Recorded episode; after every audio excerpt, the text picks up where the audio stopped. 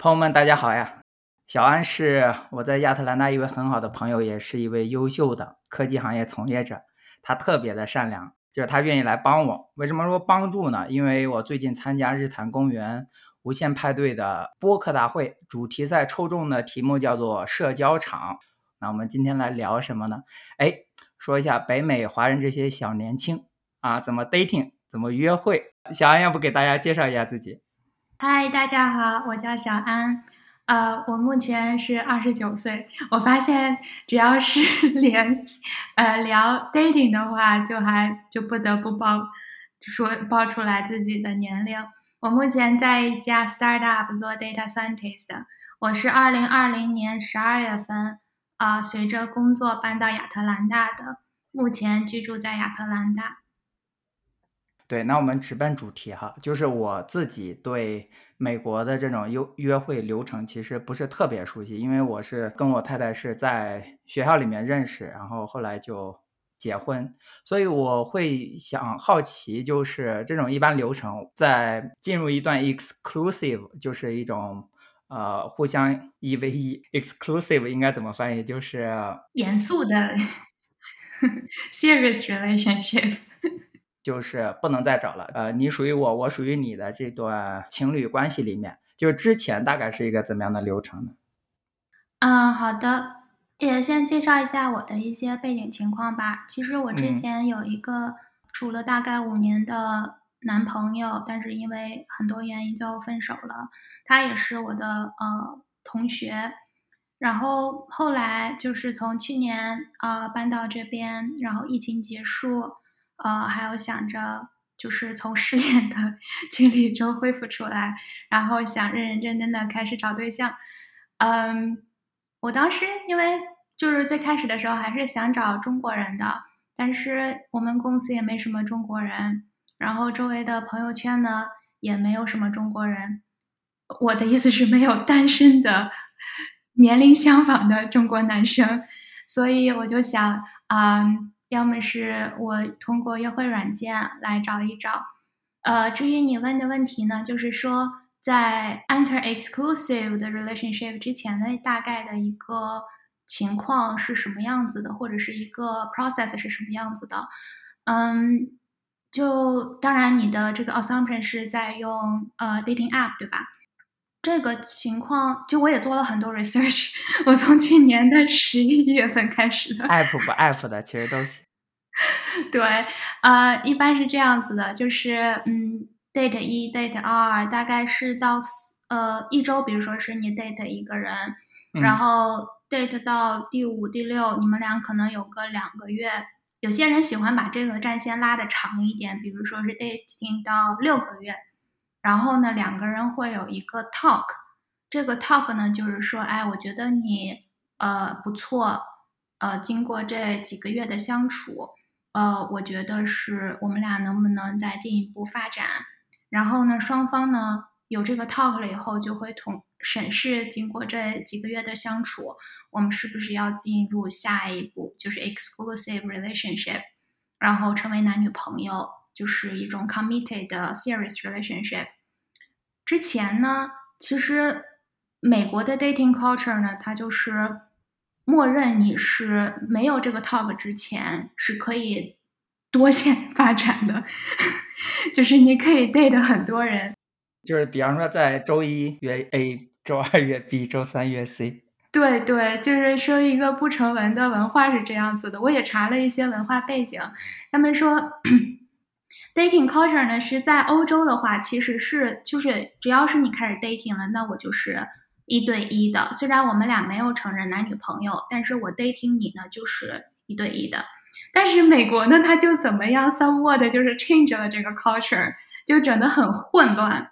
把串联本来人家是串联，就是一个成功或失败再去下一个，对对，就串联变并联了，就是可以同时进行。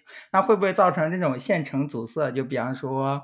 就是比方说一个人约会了很好几个 A B C D E，然后比方说其中的 E 他觉得我看上你了，呃，你有看上我吗？但是 B 先说了，然后 E 后说了，可能相差两个小时之类的，然后就事情完全不一样了。会有这种情况，就是呃，我现在的男友他在我之前就是挺喜欢一个女孩子的，然后那个女孩子呢就跟他说，嗯，我现在呢除了你以外还很喜欢另一个男生，但是呢你们两个我没法做决定，最后的结果导致了这个女生谁也没选。然后我自己有一个经历是，呃，我开始跟一个韩国小哥短信聊的还可以，我就想约第一个 dating。但是约第一个 dating 之前，他突然给我发信息了，说：“哎呀，小安呐，那个什么，呃，明天的 first date 我不发去了，我今天刚 committed，就是就是还是挺伤的。我就说，哎呀，怎么这个样子啊？我觉得短信聊的还挺开心的，挺期待见这个人的，结果搞成了这个样子。呃，有点像面试跳槽谈 offer，可能公司愿意找你，然后你说我已经接 offer 了。”所以说，就是这一般一周一次嘛。比方说，两个人如果说开始约会的话，对，一般是我的话，嗯，我多线程比较情况比较少，就是我会比如说是这个星期 first date，因为 first date 就相当于 get to know each other，这样的话其实时间也比较短，一般就是三十分钟，然后。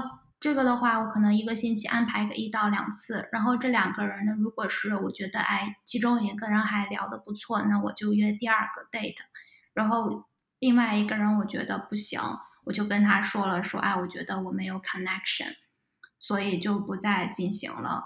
但是我自己个人就是，你比如说你 date 的第二个 date、第三个 date，我同时就没有这种情况发生了，因为你会很忙。而且我自己个人会觉得，你得花时间，你得花情感去慢慢了解一个人。其实多线程，因为我工作也挺忙的，工作线程还是很累的一件事情。尤其是我还是属于就是，呃，很期待的那种，就是哎，我很去去了解这个人。但是你同时给我两个，我都是很 同时很期待，我自己会搞把自己搞得太累了。打工人的约会很不容易。对，是你像我跟我呃目前的对象，或者是我之前 date 的人，我一般就是比如说是有第二个 date 和第三个 date，我就可能一直就属于 exclusive 的状态。虽然我没有跟他说啊，我要有那个 talk 了，我们要成为男女朋友了，但是我一般就是呃节奏比较慢一点。好，我这个人进行到第二个 date 了，感觉还有希望。进行下一个 date，那么我下一个周末再约下这个人，或者是等这个人来约我，然后对是这样子。那一般就是说 date 一、date 二、date 三、date 四，一般要 date 几次？大概多久？就是通常来讲的话，然后会有一个总结性的 conversation，总结性的谈话，说我们要继续还是 exclusive，还是说我们要呃拜拜了？我和我目前的对象是第五次 date 的时候有了这个 talk，然后两个人就是 exclusive，直接就变成了男女朋友。然后我自己也查了很多资料，就是这个资料也不是说是什么科学资料，是通过一些论坛啦，比如说 Reddit 啦，然后还有 Quora 上面的一些他们不一样的网友的一些经验吧。那么大部分人。大概说这个 talk 在呃 dating 两个月左右的时候就应该有了，但是也有人就是六个月。我有一个朋友，她就是跟她的现任都已经是老公了，date 到第六个月的时候才有这个 talk 的。然后这个妹子呢，六个月之前呢还有在 date 别人，就是就是说，哎呀，I'm enjoying my life。对，所以我觉得这个没有说是一定的有一个什么。呃，数据吧，关键还要看两个人的 connection 在不在那儿，feeling 在不在那儿。也有那种，比如说 date 了两三次了，说我就要跟你 exclusive 的了，也有。那另一个会不会被吓到？我觉得这个感觉到了，应该就是水到渠成。感觉不对了，可能会被 push，就是觉得啊，这个人怎么，就是可能对于情感不够成熟。呃，两个人都没有了解，我们怎么就 exclusive 了？所以这种开会，开会，开会，嗯，talk 不是 meeting。所以这种 talk 完了之后，你们必须要做决定，就是成功，要么失败，就不能说我们再延续再 date 两个礼拜，不能这样的吗？也不是吧，就是他不仅是成功或者失败，他有的时候会说是呃，比如说是哪一方没有准备好，觉得说，尤其是作为如果是我的话，我是这种情况，我觉得我没准备好，那我就可以提出来。我觉得两个人 dating 之间坦诚是非常重要的，你自己的 feeling 也是很重要的。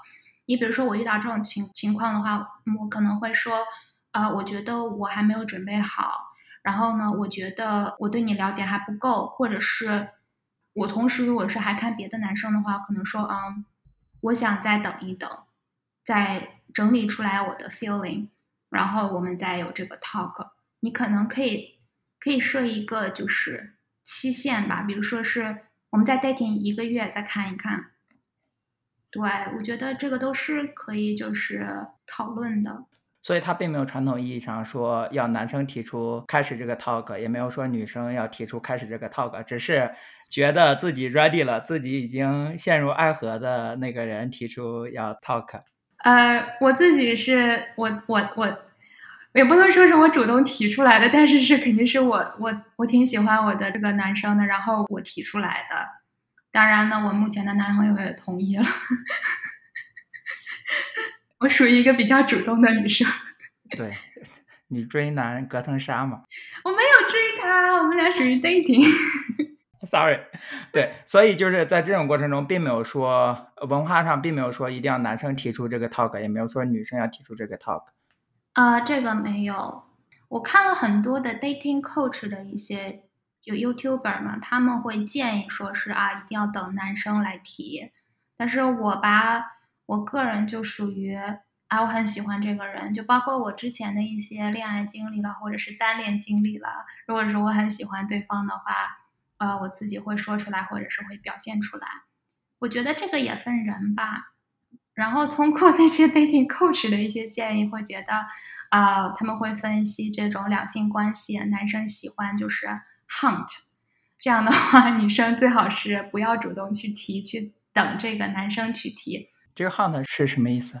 就是说什么，你就是有一种欲拒还迎的感觉，然后你要吊着男生，让男生来追你，对，chase you，而不是说是你 chase 他，对，就是会有一些很多这方面的建议，但是我就是看一看吧，然后，呃，倒也没有完全的去全部相信，就是多了解了解啊，大概是个什么心理，嗯，对。因为我个人的情况并不是这样子的，因为属于我我先提到这个事情了，然后呃我的对象就同意了。既然你讲了你们那么多，要不然你把你们这个 use case 讲一下，就是你跟你现在的对象，你们情感很好，然后你们就是一开始的流程到现在大概是 use story。呃，我当时是就是二月份的时候。因为那个时候我妈从国内过来看我吧，然后她也要准备要回国了，然后回国那段时间这边就是有呃隔离政策嘛，所以最开始跟我目前的对象聊的时候都是短信，我跟他说我从德州回来了以后，呃我们才可以 first date，因为我要保证我妈不要阳性了，然后他就是呃没有关系，一直在跟我短信聊。大概就是有的时候会天天聊一下，有的时候会隔个几天没有信息。然后等我回来的时候，其实我当时是在一直在看另外一个男生，然后但是另外那个男生呢，就是第三次 date 的时候把我 ghost 掉了。啥叫 ghost 的？ghost 的就是那个男生呢。我觉得还不错，然后想继续发展，但是 date 三了以后，他突然就不回我信息了，然后我还向他借了个 board game，对，然后我要收，我给他发信息说是我要把他的 board game 还给他，他都不回复了，我没有办法就把 board game 放在他家门口，然后我就走了，基本上就被他 ghost 掉了，就是信息不回，电话不接，这就叫做被 ghost 了。呃，ghost 了以后，其实我挺难受的，因为我还挺喜欢这个男生的，就那段时间挺难受的。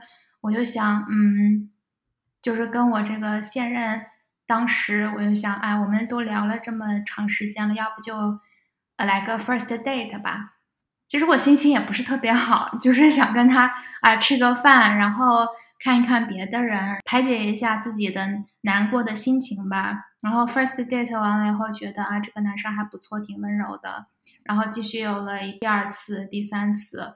我们大概是第五次 date 的时候，我提出来的，就是说我很喜欢你，呃，我们要不要 exclusive 成成为男女朋友啊？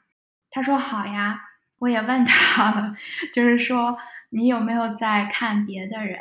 然后他说没有，他他又写 跟我一样，就是觉得多线程发展太累了啊，date 一个人，date date 结束了以后不行了，好再转战下一个。然后之后我们就基本上的频率大概是一周见一次，有的时候中间比如说有一些小节日啦，他还跟我过了七夕。我记得他不是中国人啊，对，他是他是个美国人。对，那他过的是中国的七夕。对对，我跟他说的是七夕是中国的情人节，之后也两个人一起去搞了一些小的 trip，然后也是就是相互在慢慢了解，在磨合。你就再比如说，呃，我上一周做了牙齿手术，然后他还带我去医院回家照顾我这些。就大概呃两个人从第一次 date 一直到现在有六个月了，然后你是在第五次，大概就是第二个月的时候，对，说我们 exclusive 吧，对对，嗯，那你刚刚讲到一个男生把你 ghost 掉了，除了 ghost，还有一些什么其他的行为或者说经历会让你觉得非常的下头，非常的丢分，非常的 red flag，就是一些男生的让人不爽的行为。有一些男生呢，就明显的他就是想要跟你上床，但是他自己不说出来。比如说我之前 date 了一个男生，就是在第二次 date 的时候，他就明显的就是暗示，哎，我要想去你的 apartment。我觉得当时就我们两个都还没有什么深入交流啦，也没有说是聊一些彼此的生活啦、朋友啦，你就跟我提这个。这就明显的就是只是为了上床，而并不是说是想要跟我就是真的成为男女朋友，然后有 relationship 之后，就是比如说是家庭、小孩这一些，这是一个我觉得很大的 red flag。然后还有一些 red flag 就是 racist 种族歧视。对我个人是非常反对这个的。就我之前就是也是。跟一个男生约会，第一次约会了吧，我就提到了我要去看那个那叫 D Baby 的演唱会。D Baby 是个 rapper 嘛，然后呢，这个人呢就是说，哎，你看 D Baby 的演唱会，你可能是唯一的一个亚洲人。你说你这这个意思，我就觉得，哇，你这是几个意思？为什么 D Baby 就不能有亚洲粉丝？然后为什么不能有别的种族的粉丝？这个对我来说也是个 red flag，然后还有一些，比如说我们去就是吃完饭了以后要回停车场，这个男生呢就是指着那个牛角一个烤肉店嘛，他就跟我说说啊，我觉得这些里的人服务员有着就是这世界上最简单的工作，他们只需要把肉端过来，然后你得自己烤，这个对我来说是一种。对日料啦，或者是你比如说我们的火锅啦，或者是烤肉啦，韩式烤肉啦，都得是自己来烤，自己来煮。你觉得他们不尊重这些服务人员？一是对这些服务人员的不尊重，二是我觉得是对我们文化的不尊重。所以这些对我来说都是 red flag，我直接就就就 pass 掉了。然后我又把这些经历跟我的美国同事说。我美国同事说，你应该 confront，就是直接跟他们说出来，你这是 racist。但是我我自己性格就是不是说是那种非常直接的，但是我比如说是 date 结束了以后，我会发信息说，呃，我觉得我们俩不合适。但是你拒绝起来是很直接的。对对，我会这样拒绝，但是我就没有直接指出来他们的这种行为或言论是 racist 的。但是你仔细对分析一下的话，其实是有一些的，因为你毕竟没有尊重另一个国家的饮食文化，也没有尊重，就是你作为个人喜欢另一个种族或者是另一个国家的这个 concerts。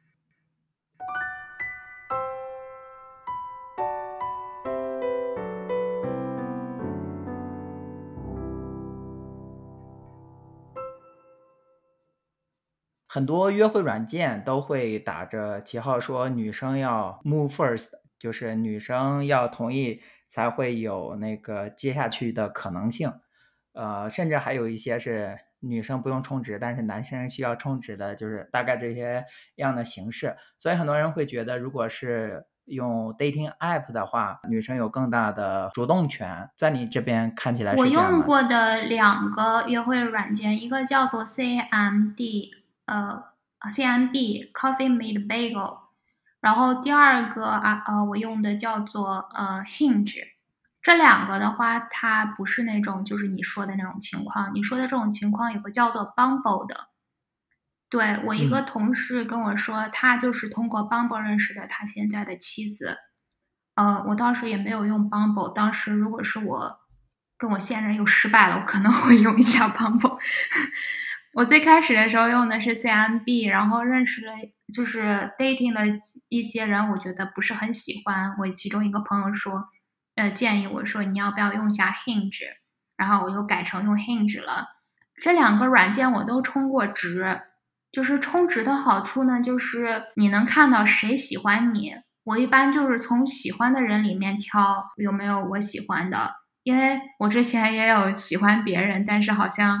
一般人，我喜欢的人也不会喜欢我，所以我就从我喜欢我的，就是 like 我的里面挑一些人。其实我觉得，你要是不是很着急，也没有必要充值。充值的好处就是能看到谁喜欢你，然后呢，你的这个可以聊的这个人的量比较多一些。如果是我知道 Hinge 的话，大概比如说是一天给你推送个两三个，你觉得这个频率还不错的话，你可以就是按这个频率来。因为我我的我去年过生日的这个生日愿望就是今年能够找个男朋友，所以我今年的主要目标就是在找男朋友上，所以我就我就干什么喜欢搞点仪式感，就是哎呀我要充值了，充值六个月，好这个六个月全力以赴找男朋友，所以这也是为什么我充值了，就是有这个仪式感的成分在里面。这个听起来就跟 LinkedIn 那种求职是差不多的。呃，充值了以后，你可以看到谁来看你了，哪家公司的 manager 看过你，哪个 recruiter 看过你，就是大概这种感觉。对对，果然你能看出来谁对你比较感兴趣。那如果说，呃，很多人觉得在约会市场上，女生的 option 是更多的，呃，你同意这种观点吗？我觉得我不是特别同意。就是你很难遇到一个跟你三观相符，然后很多都符合你预期的男生，这个概率太小太小了。尤其是尤其是我是来自国内，然后我其实最开始的时候是很想找个中国人的，并不是想上来就想哎找一个美国人，因为我找中国人就我我长得比我长得比较高。我就唯一一个对于中国人的要求就是比我高一点点就行，但就是这样，在亚特兰大这个铺也非常少。完了，我就，哎呦，这样我坐不住了。我我就我就好像前后相互就是 like 的就两个中国人吧，一个中国人还就是总是微信聊，跟我一直聊健身，但是就是不没有 date，就不发出来 date 邀请。墨迹。就不知道为什么，我也不知道是不是因为我长得不够好看，还是怎么着，他就是不约。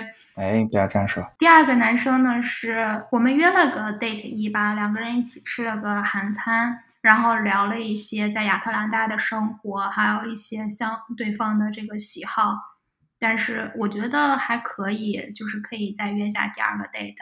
但是他我感觉好像没什么意思，就是聊完了以后也就嗯。也就就没有下文了。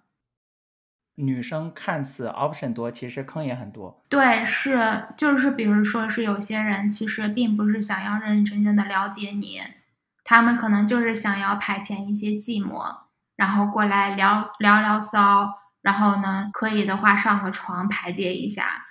就是我觉得能认认真真的就是想找到一个女生，然后相爱，然后结婚，组建家庭，这种目的的，我觉得人还是比较少的。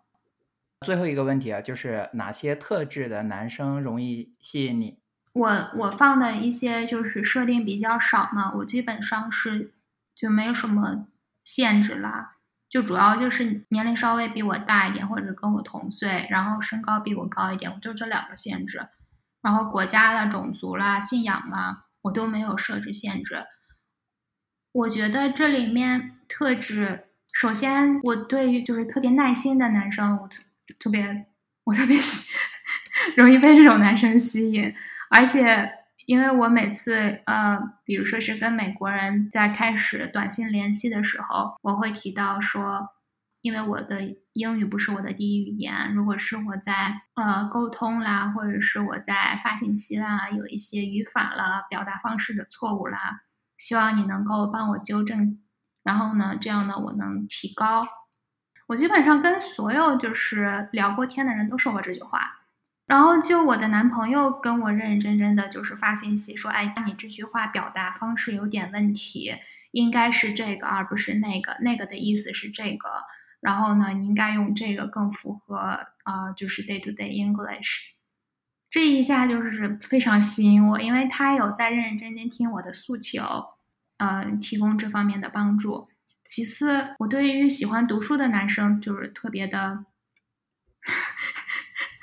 我特别吸吸引我，就我我对象也是，就是他读了很多书，因为读书就会。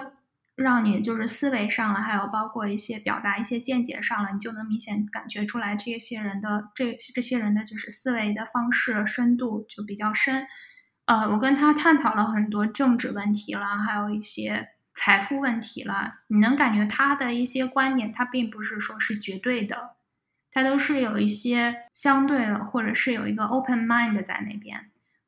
他对于自己不能理解的呃信息，不是说是全盘否定的，而是给一些理智的分析，然后也意识到自己哪里不懂，所以对一些问题没法直接给出来一些见解。我觉得这种 open mind 对我来说是非常重要的，这个对我的吸引力很大。然后再就是一些三观的东西，比如说是我觉得就是做人善良啦、正直啦，然后还有不是很物质啦。哦，还有一点是我也会问很多我 date 过的男生，就是你对于成为 house husband 有什么看法？对，因为我本来就属于一个比较喜欢成为一个独立女性的、有自己事业的人，然后我希望我找的对象也是抱有这种想法的，就是说是即便是女女方比男方要强，男方也可以在家顾的。就是家务事啦，还有是照顾小孩这方面能够提出一些贡献，然后女方可以就是在外养家。对啊，这里插一个小故事，就是小安和我之前是面试了同一个岗位，就是我们想搬来亚特兰大，我从湾区搬过来，他从德州搬过来，时间点大概是相似的。然后我们当时在面同一家公司的同一个职位，也就是他现在的职位，结果我第一轮就。fail 掉了，第一轮就挂掉了，然后最终发现是她，她是一个事业非常强的女生。你刚刚讲那个 open money 的，说看书，呃，聊政治，聊财富，我就想到有之前看过一个列表，就是说婚前一定要辩论的一些话题，和你的男女朋友说，川普和拜登要支持谁，普京和乌克兰 要支持谁。说如果这些不能达成统一的话，最好不要结婚。对，我觉得政治信仰了，还有 religion 了，呃，尤其是你如果 dating 一个呃美国男生的话，还是是很重要的。呃，你像我的对象，他就是典型的民主党，他不是共和共和党。然后，对，其实这个政治因素，我觉得还是很重要的。就是你在 date 一的时候，你比如说。这些问题你都要问清楚的，就是说你你的政治倾向是什么啦？你有没有什么宗教信仰啦？你包括你是不是 vegetarian 啦？你是不是你肉全部吃了，还是你只吃鸡肉？你比如说不吃猪肉，不吃牛肉？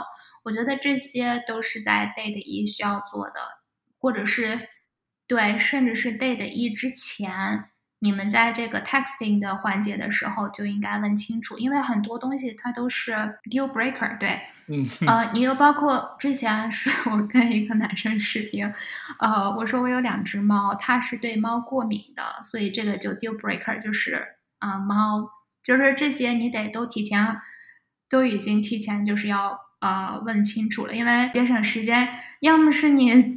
已经处了两三个月了，突然有一个 deal breaker 啊，你会发现对方如果是川普 supporter，你自己不是川普 supporter。我觉得之后这两个人在政治见解上有差异的话，会导致你的婚姻上出现问题，或者是你的 relationship 上出现问题。这个还是挺重要的。呃，除此之外呢，就是当然就是加分项了。加分项，你比如说我对象他特别会做饭。就是他在厨房，就是他的肩膀也很宽，在那儿切菜的时候，他是我见过的美国家庭里头唯一一个会有山西老陈醋的，还会有那什么辣白菜，对，还是辣白菜的一个朋友，一个朋友家。我就说我我从来没有见过，见过像你这样。它就是有很多的一些呃 sauce 啦，还有各种各样的呃 recipe 啦，他会按按照 recipe 很认真的在做饭。这个对我来说真的是哇，就是致命的吸引力。尤其是看着他在厨房为你准备了一道，还不是一道一顿丰盛的菜的时候，那个时候觉得哇，我真的好幸福。对，这是比较加分项。还有一些加分项，比如说，嗯。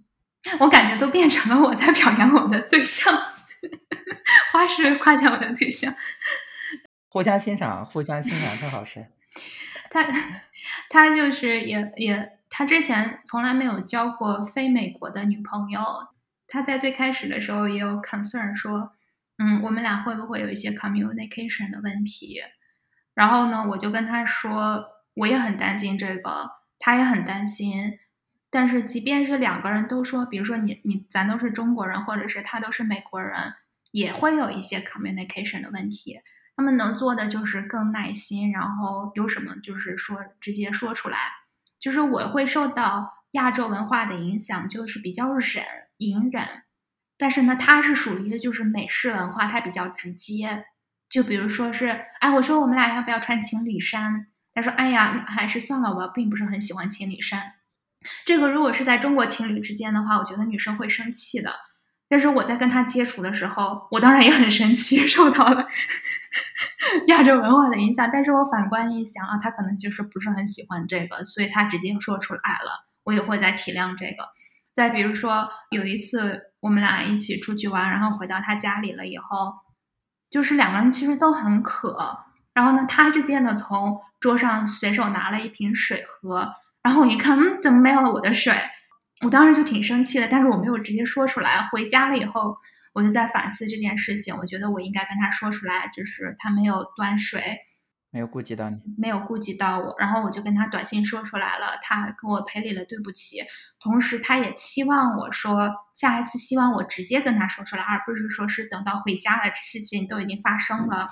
他更希望我能够当面跟他说出来，然后解决这件事儿。就是能更开心，而不是，而不是过了这么长时间难难受了这么长时间。嗯，对，可能他的心里的想法就是你也需要水吗？那你跟我说，我肯定会给你拿的。对对，当然了，他下一次就是每次我去他家的时候，他肯定是要给我准备两瓶水。这件事我还跟我妈说了，我妈说，看是看来他是把你的话听进去了。孺子可教，嗯，对。其次就是比较吸引我的一点就是，呃，两个人在沟通上面啦，还有包括一些别的地方啦，他是非常非常很有耐心的一个人。对，因为我觉得，尤其是你比如说工作环境了，工作环境了以后，你也会遇到一些上级或者是你的同事，因为表达对你，呃，有一些不够耐心。你比如说，我经常会遇到的，我的同事会说啊，I didn't get it, what you said。他就是这个，其实挺伤人的。我就得重复，重复对方还不明白。但是我我觉得我的对象他有一点做的比较好，他如果是没有理解我，他会帮助我去表达，而不是说是呃就搁置在那里，或者是就是就是 move on 下一个 top topic 了。就我觉得这一点对我来说，我也挺吸引我的。我记得我之前听你讲过你那老板，我觉得他有点过分。我觉得他是把直接跟这个同理心，就是这个天平，他自己心里的那杆秤，我是看不惯。就是他也，我觉得这个，嗯，毕毕竟是职场嘛，而且是 manager，他也是希望你好的，你有所提高的。呃，而且就是，就我觉得职场们都比较直接吧，你做得好，做得不好，说出来。你可以这样想嘛，就是说，即便我做的不是很好，他提出来了，他也是希望我做的更好。当然了，communication 这个东西提高起来，不是说是像刷题一样，你多刷几遍就刷出来了。就 communication 提高的难度还是很难的，就你就只能是慢慢的来吧。嗯。对了，那你之前那个 Toastmaster 还有空就是一直在参加吗？那个我没有了，因为我今年夏天的时候我又 register 了一个 summer 呃 course，所以当时有点忙，我就没有再继续了。然后，而且我们的那个 club 吧，它就是我觉得对我的提高没有我想象那么大。嗯，主要是男朋友，男朋友还是学英文的重要途径。